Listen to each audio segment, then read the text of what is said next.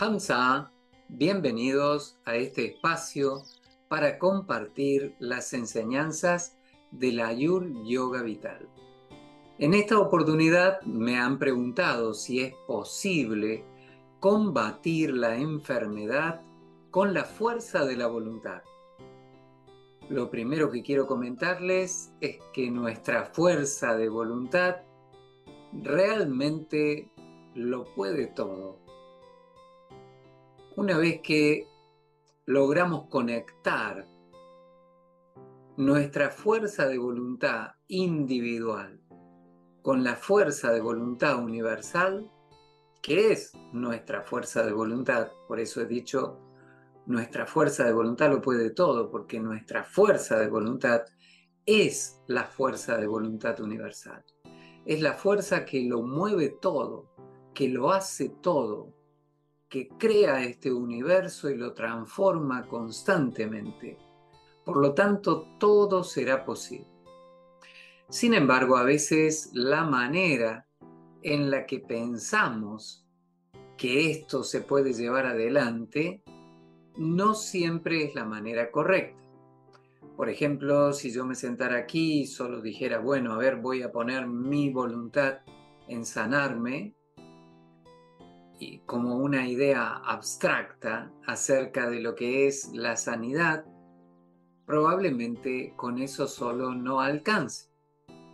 Lo que debo hacer es poner en marcha mi fuerza de voluntad, primero para estar atento y descubrir de qué manera he alterado el equilibrio universal, de qué manera no he respetado las leyes universales, lo que me ha traído aparejado algún tipo de desequilibrio, de desarmonía, que es lo que llamamos enfermedad. Primero que nada tengo que entender esto, que esa enfermedad no está ahí por capricho, está como el resultado de algo. Hay algo que yo he hecho que ha generado esa desarmonía, esa enfermedad. Lo ideal es que podamos descubrir cuál es la causa, cuál es el origen, de qué maneras, porque es muy probable de que tampoco sea una sola causa, sino que sea toda una red de causas que se han conjugado para dar como resultado esa condición que en ese momento podemos llegar a tener. Difícilmente podamos conocer todas las causas, pero la idea es ponerlos lo más atentos posible para poder identificar por lo menos las causas que están a priori, las principales o las más evidentes. Y empezar a trabajar en transformar eso, a trabajar con nuestra fuerza de voluntad, por ejemplo. Concretamente, o sea, esto estábamos hablando, ¿no? De usar nuestra fuerza de voluntad.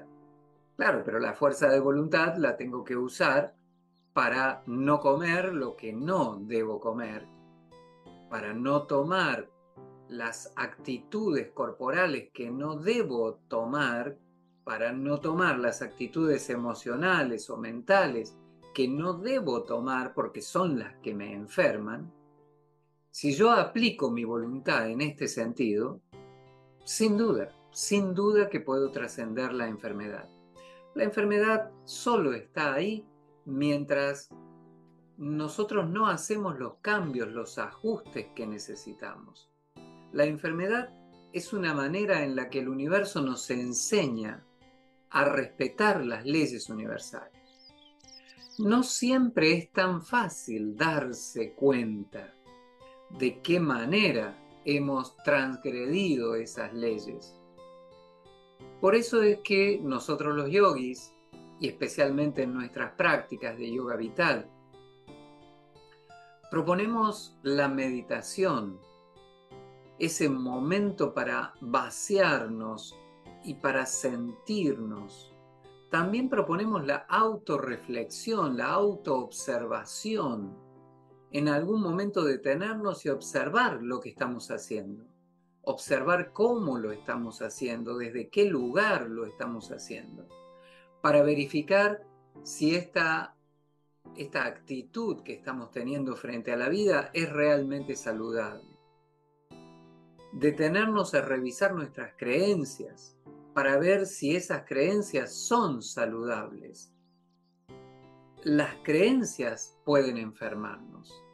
El hecho de tener una creencia que se contraponga con la dinámica natural del universo nos va a llevar a una resistencia, a un conflicto, a un choque y esto tarde o temprano va a traer aparejado enfermedad. De esto se trata. De esto se tratan nuestras prácticas de yoga vital, de estar siempre atentos, siempre conscientes, dándonos cuenta de lo que queremos, hacia dónde vamos, cómo vamos hacia ese lugar que queremos. De esto se trata el yoga vital.